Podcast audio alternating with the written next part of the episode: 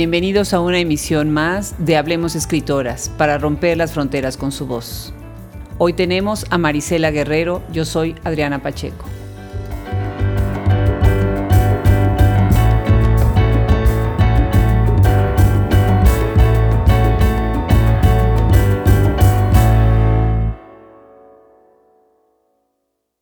Nacida el 1 de febrero de 1977 en la Ciudad de México, Marisela Guerrero tiene una abundante producción poética.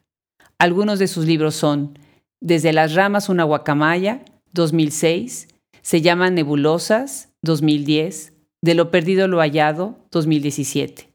Es una de las organizadoras del proyecto Ropa Sucia, que pone en evidencia la invisibilidad de las mujeres en todos los campos profesionales. ¿Qué tal, Marisela? Pues bienvenida al programa. Yo he seguido tu trayectoria desde hace varios años, tanto como poeta, como parte de una generación de mujeres preocupadas por la problemática de visibilidad que sufrimos en la esfera pública en México. Por lo que me da muchísimo gusto tenerte el día de hoy en este micrófono para hablar sobre todos estos temas, pero también para conocer un poco más de tu obra y de tu trabajo. Bienvenida. Muchísimas gracias, Adriana, por la invitación y por pues todo el estudio que realizas no solamente de las poetas, sino de todas las escritoras mexicanas. Pues es un placer, estoy aprendiendo mucho, mucho de ustedes. Tu trabajo como poeta eh, te ha llevado a ganar varios premios a nivel nacional y ya has atravesado incluso las fronteras con tu obra. Platícanos cómo y cuándo empiezas a escribir. Ajá, puedo decirte que escribo desde chiquita eh, y que... Eh, Ajá, quien fue el primero en leer mis poemas fue mi abuelo, con quien tuve una relación muy, muy, muy cercana y muy amistosa.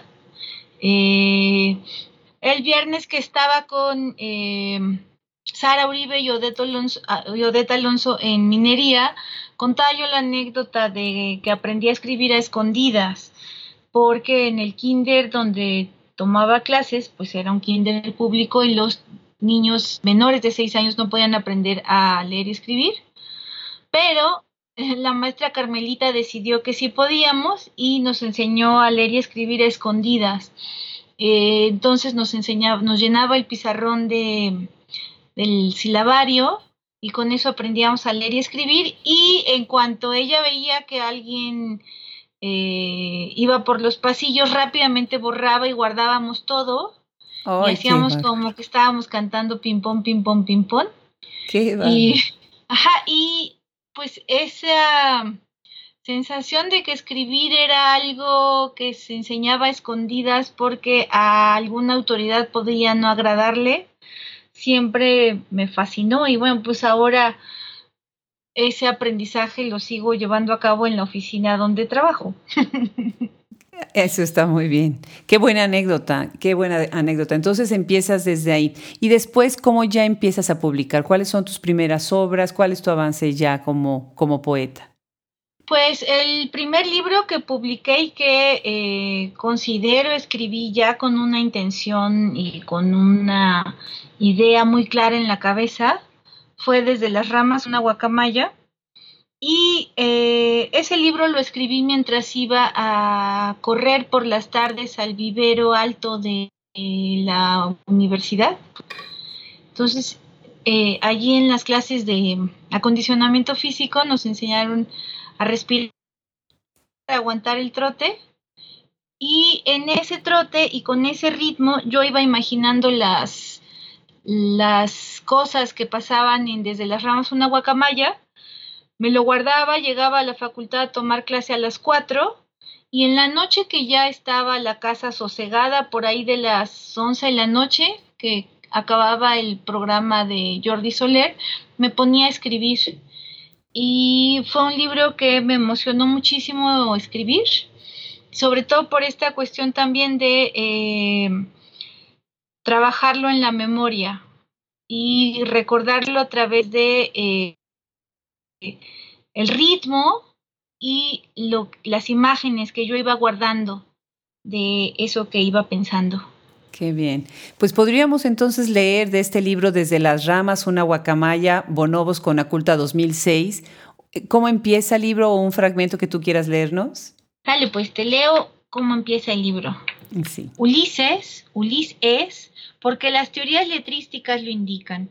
Haciendo conjeturas matemáticas es Luis, porque algo queda después del es, y hay que acomodarlo. Después de todo, el orden de los factores no altera el producto, y no son las patas de la mesa lo que digo, sino que es él y hace invierno. En Tecate y San Cristóbal están a menos 10, aquí a menos 4 durante la madrugada. Pero no deseo escribir sobre el reporte meteorológico, sino de otras noticias colgadas del árbol de la noche punto de congelación, por lo que debiera tener guantes para escribir como los monjes medievales, no por tocar las palabras como muestras de laboratorio, sino para que el frío no se meta de las yemas de los dedos a la clara del corazón. Qué lindo, qué lindo ese fragmento. Tu, la prosa, eh, tú escribes versificado y también escribes eh, en prosa, siempre muestra como una pulsión eh, vital fantástica. ¿Cómo, describirías tú tu voz poética en, general en tu obra? Pues eh, en este primer libro sí es como muy claro que lo escribí respirando. Eh, y, este ejercicio de ir a trotar para mí era muy valioso. Claro que a la clase de cuatro me quedaba dormida, ¿verdad? Pero, pero eh, sí procuro que el ritmo del verso vaya relacionado y aterrice en el ritmo también de la respiración. Ahora, claro, lo tengo muchísimo más consciente y bueno, y también el, último año he comenzado a meditar y hacer yoga con mucha más intensidad que en épocas anteriores, pero eh, siempre los versos que compongo y las prosas que compongo tienen que ver con cómo respiro, y justo ahí es donde creo que se, se finca esa, esa vitalidad. Qué interesante, es la primera vez que escucho algo así con, y tan conectado con este ritmo de la respiración. Ahorita los que nos están escuchando ya se dieron cuenta de una de las características más visibles de la personalidad de Marisela, para quienes tenemos el gusto de conocerla y gozar de su amistad. Su alegría, su amplia sonrisa, su carcajada franca y su optimismo. Eso es fantástico, me encanta porque enriqueces muchísimo, pero por otro lado, esto dialoga de una manera muy interesante con tu sentido crítico sobre la vida. Y eso se ve en tu tono incisivo en alguno de tus poemas, como precisamente en el libro De lo perdido, lo hallado, con Aculta 2015, que es un libro que a mí me gusta mucho y me gustaría que me complacieras leyendo un fragmento de algún poema que tú escojas en este libro. Vale, mira, vamos a leer eh, el poema Usura y ahorita te cuento de qué se trata. Muy bien. Usura. Entonces el compañero de casa, agiotista, usurera, imagen, crimen y castigo Dostoyevsky, mala mujer no tiene corazón, cincuenta pesos de lucro con la estancia del más noble de los hombres, aquel buen hombre que renunció a su trabajo por no venderse, aquel buen hombre a quien mes a mes sus dulces padres le enviaban los dineros, aquel buen hombre que bebía muy fino, usurera, te dijo, 50 pesos extra de renta mensual en inversiones, en viajes, propiedades, Microsoft, Suiza. Ah, el Slim, el Gates que todos llevamos dentro. Mala mujer, capitalista, usurera, arribista. Los altos estudios filosóficos del más justo y fino de los hombres. Y tu reino de usura y de maldad que no tendrá fin. Mala mujer no tiene corazón. Genial. Cuéntanos, ¿en qué inspira este, este poema?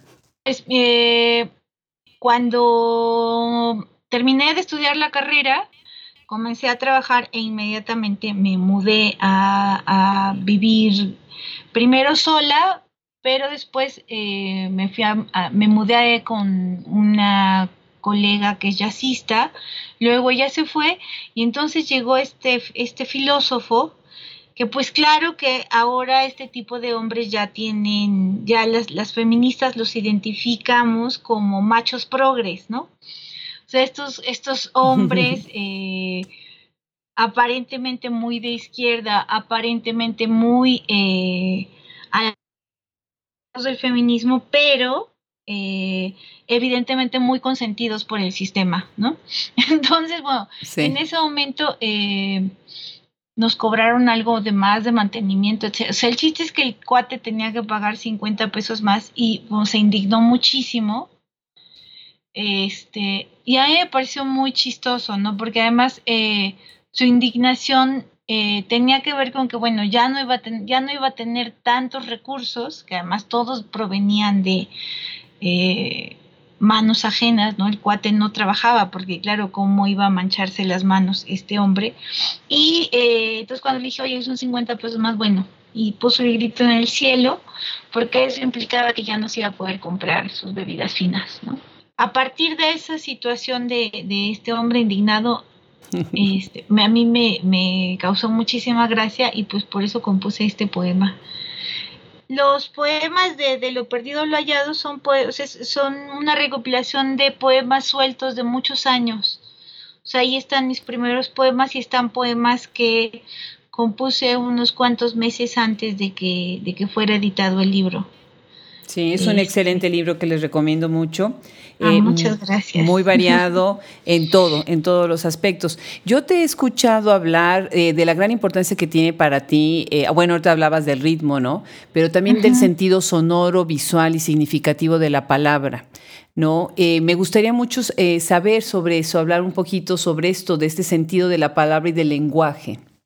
Sí, que bueno, está en todo el lenguaje, pero muy particularmente en el poema, si hay una intención de que todas esas capas estén en un solo sitio y todas detonen en la enunciación, sí me parece, y, y, esto es algo que comparto con algunos colegas que también componen versos, este asunto de que el poema es realmente cuando se enuncia.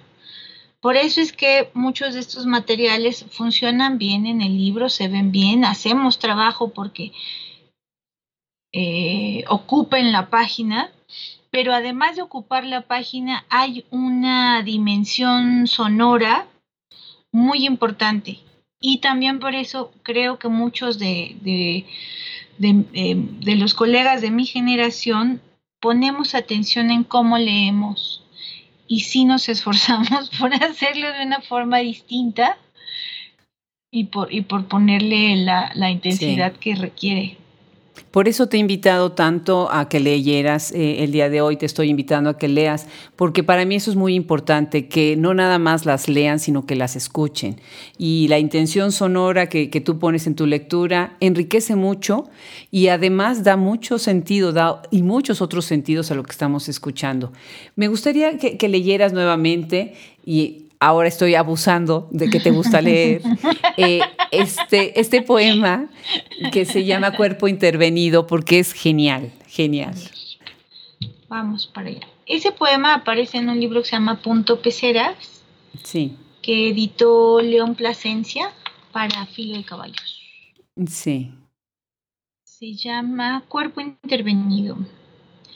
Alrededor de mi pie izquierdo se aglomeraron curiosos, exclamaciones, cojo, cabizbajo, patizambo, también. ¿Cómo pudo suceder?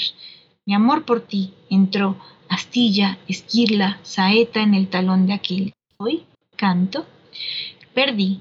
Me tocó bailar con el más, cinturita, cachife, padrote, malafacha, diente de sable. Es un decir. Era mi amor, pero un día se fue de mis cosas y llegó a ser recuerdo. Norma de amor te di, hombre ya de fábula de intervenciones. Al pie, perdida, sucumbo, al pie, cuando tu pie se clava de pezuña capriña, caprina en mi abstinencia. Necia, desconozco, anduve siempre en amores que me van a hablar de amor. Del pie derribado todos hacen leña y ardió Troya. Al pie, tiñas mis días de fatal melancolía.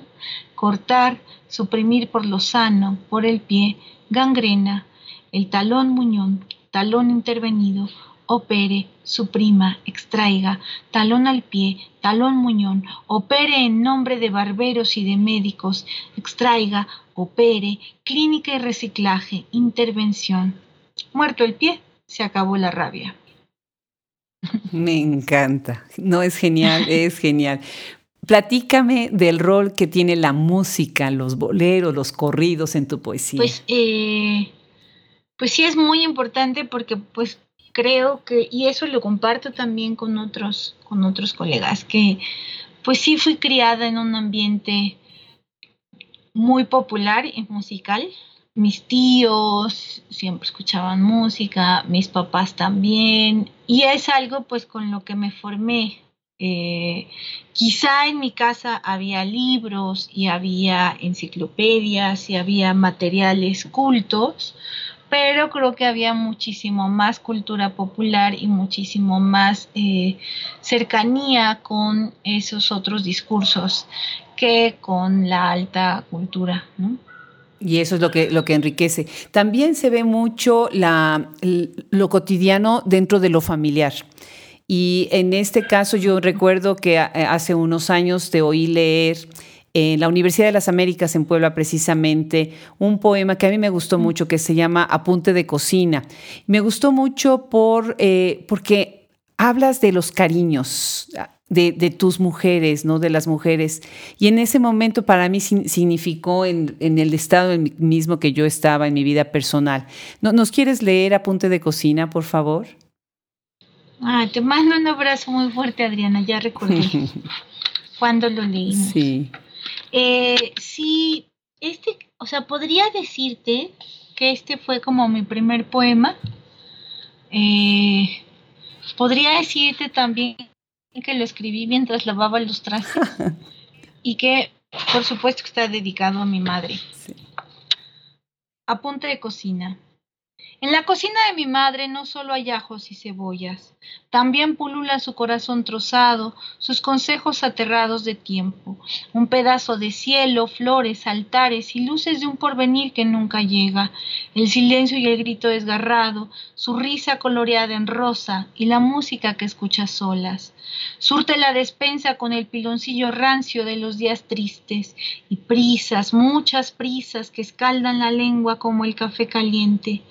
En un frasco de sal guarda todo noviembre y algunos recuerdos de su padre. Por la ventana entra ella y con ella la brisa de una navegante que después de un ancestral naufragio solo se contenta con escribir las memorias de sus viajes. Preciosísimo poema, preciosísimo. Bueno, pues me gustaría eh, platicar un poquito acerca de ¿Cómo ves tú el escenario ahora de la poesía? Eh, tú eres una poeta nacida en los setentas como, como otras.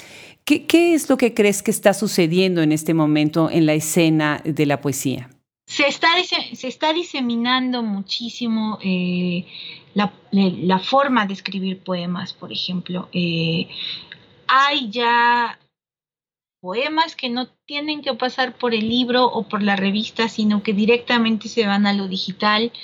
Eh, las jóvenes generaciones están muy eh, interesadas en crear o en generar sentidos poéticos, no solo a través del verso, sino que bueno, ahora con, todo, con todo el potencial que se tiene eh, de plataformas en la red, bueno, hacen, eh, insisto, no solamente versos, sino imágenes, memes, gift, este, páginas completas. Y, y pues esa, esos espacios están abriendo también muchas posibilidades diversas para pensar el mundo y, para criticarlo también de formas muy valiosas y necesarias ahorita que dices eh, criticarlo, en tu blog dices precisamente, eh, y cito, la poesía es un género que naturalmente critica un modo de vida y lo que menos queremos en este mundo es ser criticados.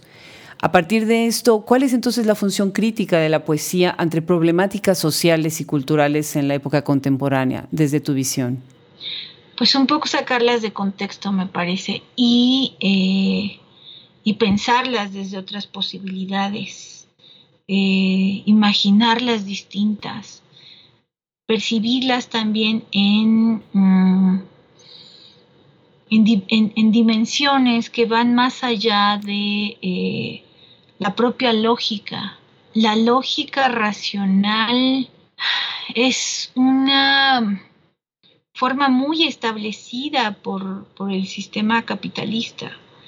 El A más B igual a C, aparentemente, ¿no? Eh, sin embargo, al trasladar nuestras sensaciones, nuestros pensamientos y nuestro eh, sentir frente a una situación, a un poema, podemos verlo desde distintas otras dimensiones. Y me parece que eso es que eso es muy necesario, o sea, no, no podemos quedarnos en un solo nivel discursivo. Sí. Sí, exactamente, profundizar y a otros niveles. Y en lo que estás entonces diciendo me lleva a, pensar en que hay muchas otras colegas tuyas, tú, tú me has enseñado mucho sobre, sobre poetas, mujeres me refiero, eh, en México, también hombres, por supuesto, ¿no? De México. Y me gustaría eh, escuchar eh, qué nombres podrías aportar en esta conversación dentro de esta sororidad en la literatura contemporánea producida por mexicanas. Mira, recientemente eh, Broken English, que es una editorial que tiene un nombre distanteador, pero editan libros en eh, digital. Recientemente acaba de, publicar Las noches son así, de Isabel Zapata.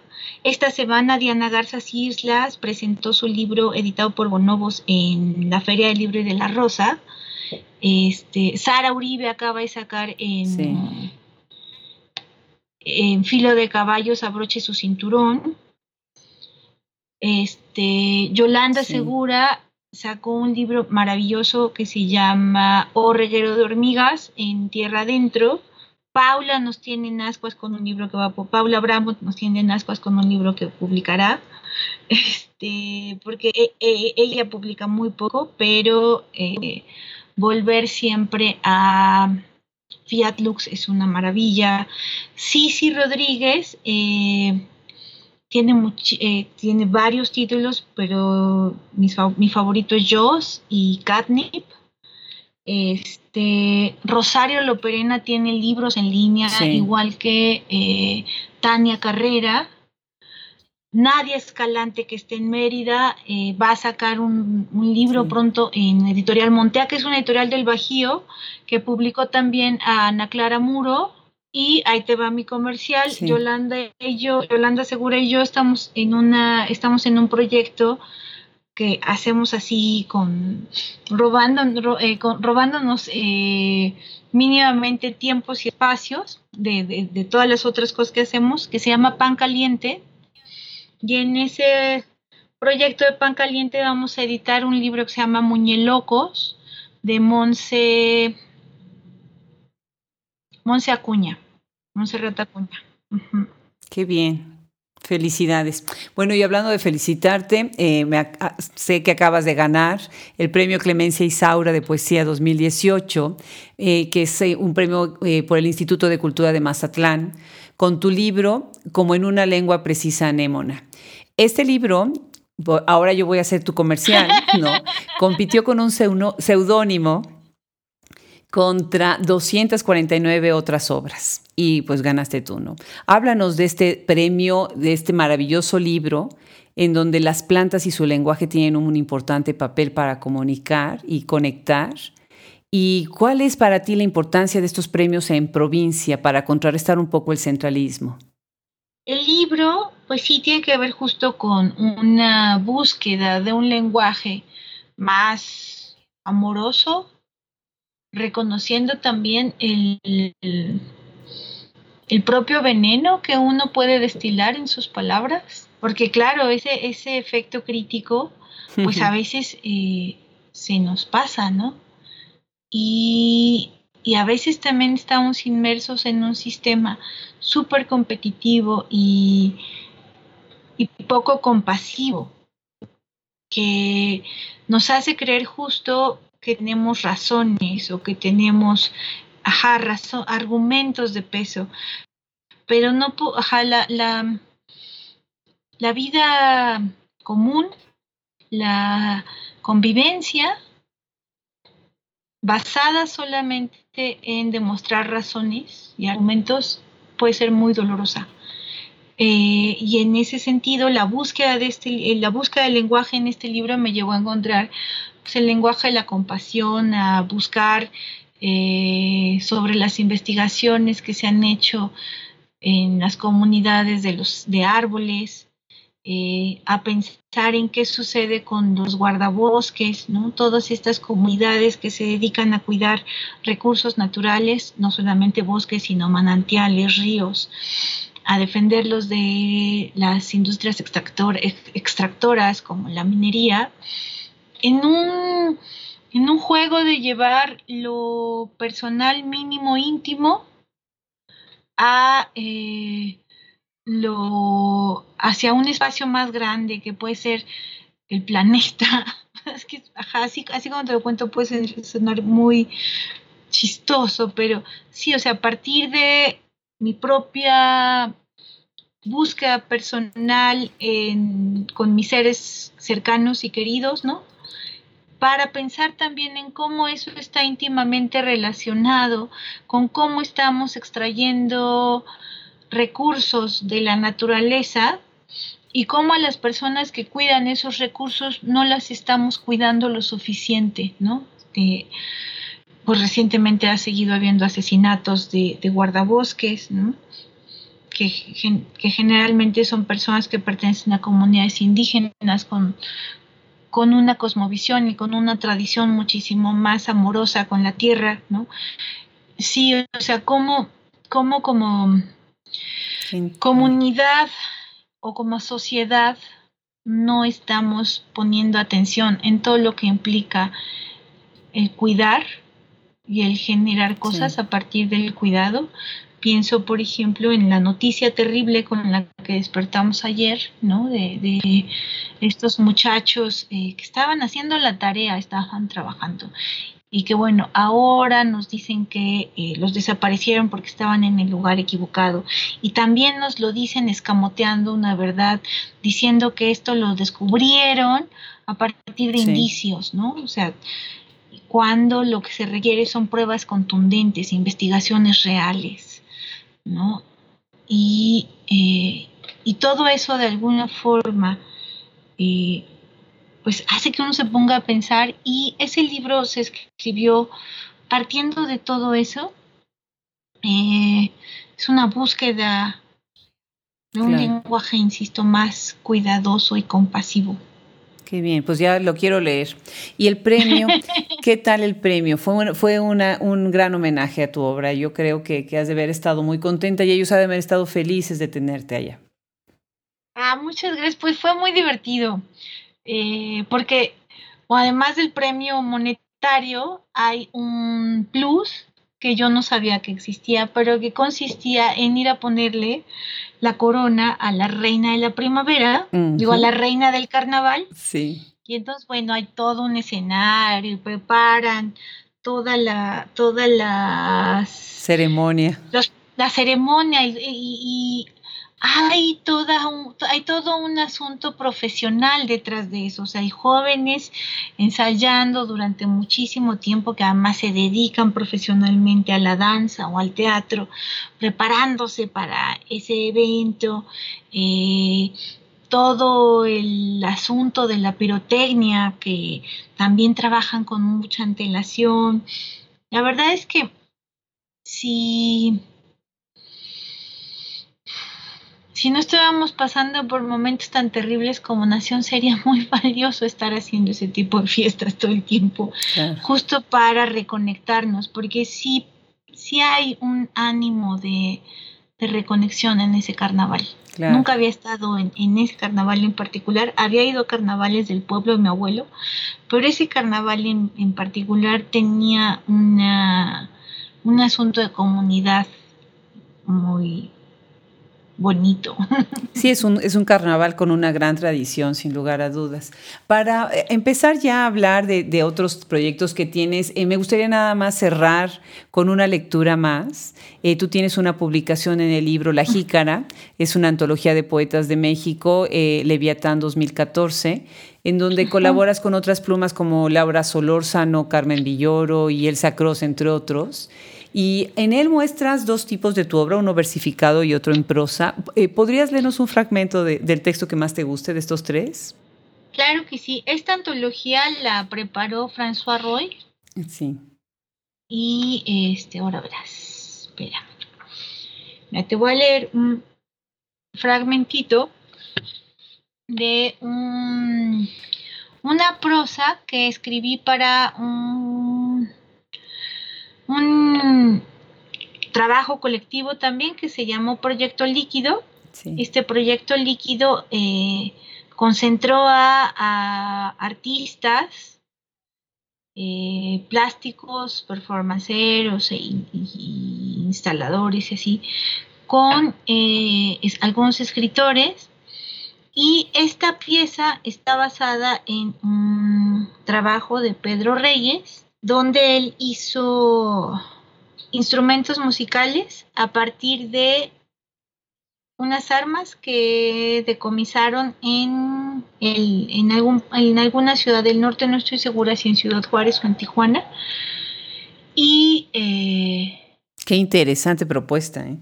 Sí, aunque también ah, he leído críticas o percepciones muchísimo más profundas acerca de todo lo que significó esta pieza. Y en algunos casos coincido en que la pregunta es para qué, ¿cómo se transforma esto? Y bueno, hay, hay un sentido crítico en el, en el poema también. Imagina, Rápido y furioso. Qué buen nombre que puso el director de la Oficina de Alcohol, Tabaco, Armas de Fuego y Explosivos. En el 2006 le llamaron receptor abierto, tras pies y puntapiés y malos juicios. Armas que se hicieron ojos de hormiga. Así nadie supo dónde pararon. Corrieron de mano en mano como moneda. América para los americanos. Ya tú sabes, ¿eh? La Oficina de Tabaco, Alcohol y Explosivos te organiza fiestas a domicilio en el cumplimiento de nuestro destino manifiesto, dicen. Extender por todo el continente que nos ha sido asignado por la Providencia para desarrollar el gran experimento de libertad de autogobierno. Autos, moda y rock and roll, 7600 páginas de investigación. Dejar que las armas caminen, bailen, se muevan como Juan por su casa, que lleguen a su destino. You may say I'm a dreamer, but I'm not the only one. But, al menos dos mil armas de manera ilegal se dejaron correr. Ya tú sabes, ¿eh? I hope someday you join us.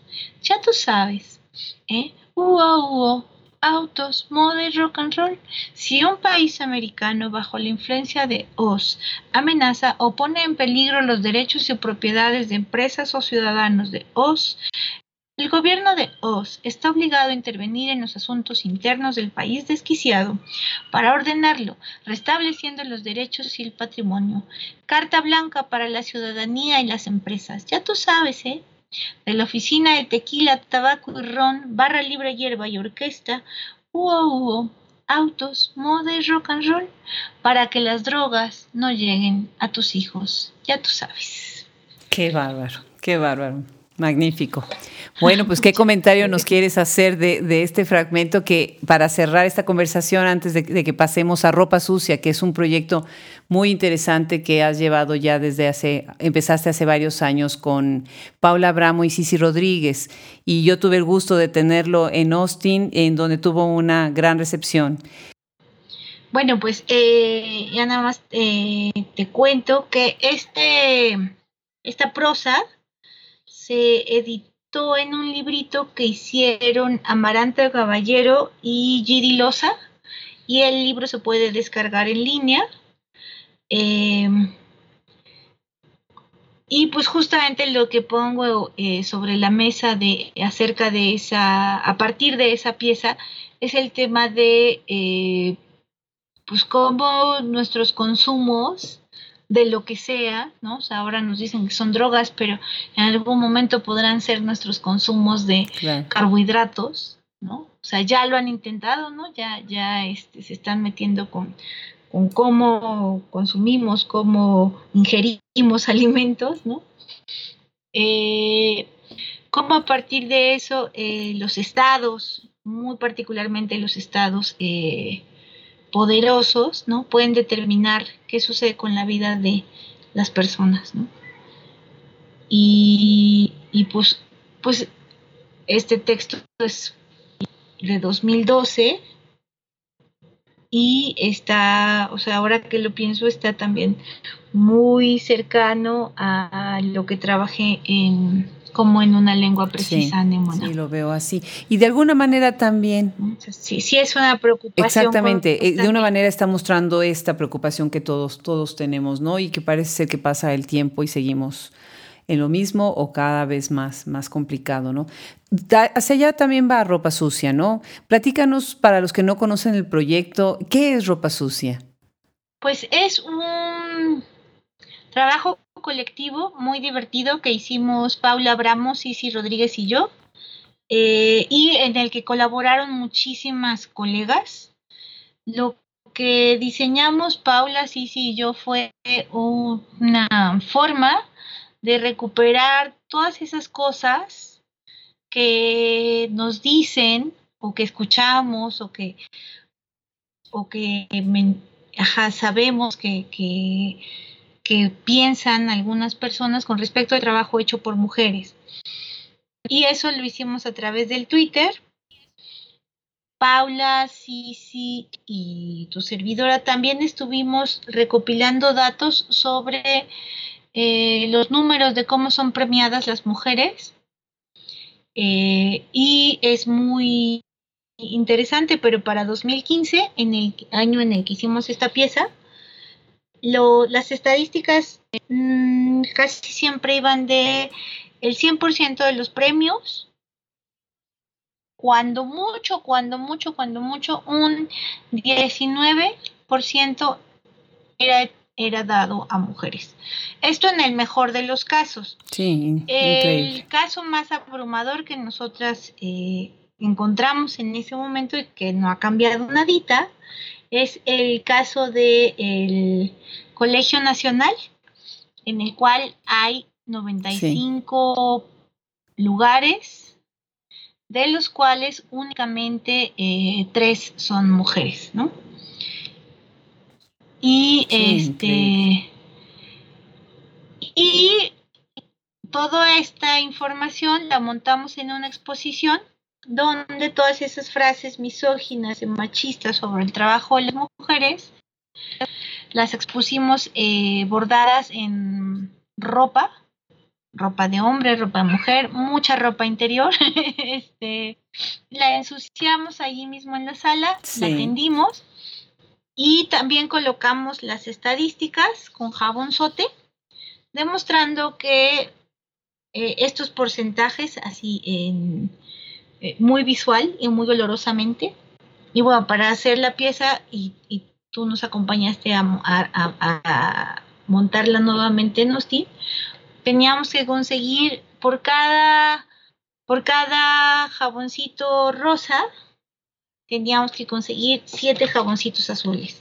Los jaboncitos rosas representaban el trabajo hecho por mujeres premiado y los jaboncitos azules representaban el trabajo de los hombres premiados. Y bueno, ya ahora eh, muchas compañeras han hecho trabajo más fino y ya se ponen a analizar no nada más los números, sino los temas. Este de qué se habla en los poemas, cómo se habla, cómo es representada la mujer eh, en la narrativa, en los poemas. Y a partir de, 2015 para acá, pues hemos entrado en contacto con muchísimas otras mujeres y muchísimos otros colectivos haciendo cosas muy valiosas. Una, para visibilizar en efecto el trabajo de las mujeres y dos, para pues de alguna forma también empujar una agenda feminista en la, en la esfera pública. Sí, déjenme contarles la anécdota porque estuvo Adriana González Mateos con nosotros. Sí. Entonces se imaginan el saqueo de los jabones que hicimos en los supermercados. Entonces la gente nos veía con cara de ¿qué están haciendo? ¿no? Y, pedíamos además, oiga, no tiene más de estos, y, pero sí ya se llevaron todos, ¿no? Entonces eso fue genial. Además, la, la muestra es muy interesante. Yo verdaderamente quedé cautivada porque toda la instalación es, es muy interesante, también desde lo sensorial, ¿no? Uno entra al lugar y está oliendo este jabonzote que está tan relacionado con, con el oficio de lavar, ¿no? Con lo doméstico y está usado para precisamente ah, poner en evidencia algo que es pues terrible, ¿no? Que esa, esa invisibilidad de las mujeres profesionistas, investigadoras, científicas, escritoras, ¿no? Déjame contarte también que yo tengo en espera para publicar un artículo precisamente sobre este tipo de proyectos, inspirada en ropa sucia eh, si ustedes tienen la oportunidad, que nos están escuchando, busquen, eh, busquen el trabajo que hicieron eh, Marisela, Paula y Sisi, es muy, muy valioso y verdaderamente te felicito porque lo hicieron de una manera muy clara, muy evidente, la, el bordado que tú hiciste, que se te ocurrió con estas prendas interiores y además el performance de ensuciarlas ¿no? frente al público, que es pues jugando con la metáfora de la ropa sucia se lava en casa, ¿no? Claro, pero si seguimos dejando que lo privado eh, pese sobre un tema que sí nos atañe en lo público y en, sobre todo en lo que respecta a la repartición de recursos, ¿no? Eh, porque estamos hablando no solamente del sentimiento de, eh, pues de, que te pongas triste porque no te premiaron, ¿no? Sí. Sino de que realmente si el, recurso económico y los mejores trabajos o las mejores condiciones de trabajo serán solamente para, mm, para los hombres y, ahora tenemos claro que no para todos tampoco, ¿no? O sea que hay una serie de condiciones de, de privilegio que eh, impiden que otras voces sean escuchadas o sea, sí es como muy necesario que esto que consideramos o que consideraríamos privado se ventile en la esfera pública. Exactamente, la ropa sucia ya no se lava en casa. Claro que no, y además, mira, por ejemplo, una de las cosas que sí a partir del trabajo de, que se hizo con, con el hashtag colectivo, porque bueno, o sea, sí lo diseñamos, Paula, sí, sí, yo muchísimas otras colegas intervinieron.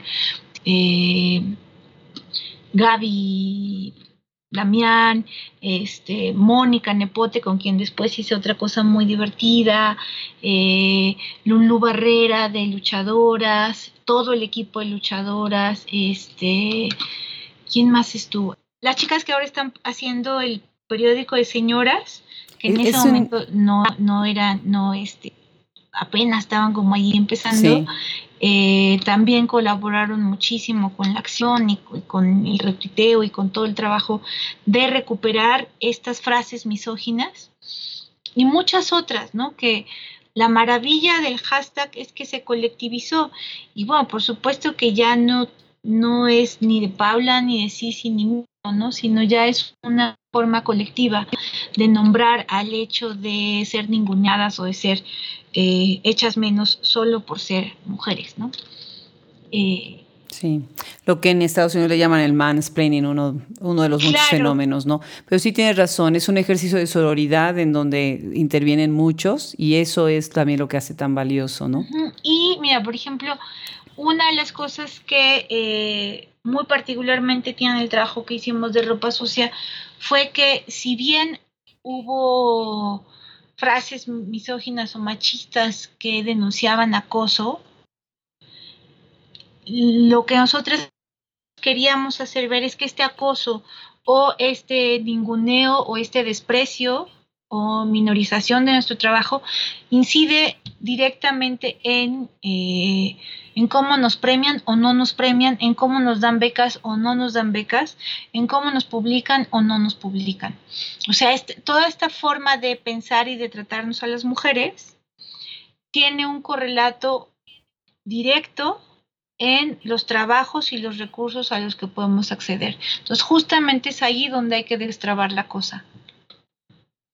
Claro, definitivamente. Pues Marisela, qué gusto haber platicado contigo el día de hoy. Me da, de, verdad, no sabes, eh, muchísima alegría que podamos compartir todo esto y quienes nos escuchan sepan pues de las otras muchas facetas que tú tienes, tu gran trabajo como poeta y también en toda la conversación sobre género que se está dando. ¿no? Te agradezco muchísimo que, hayas aceptado la invitación. Muchas gracias, Adriana. Fue muy, muy valioso escucharte también y pues gracias por, por la invitación.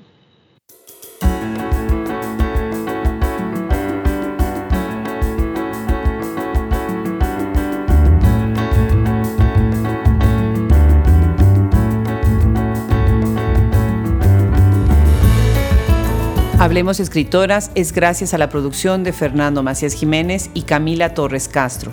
Página de internet Andrea Macías Jiménez. El logo original es de Raúl Bravo Velázquez.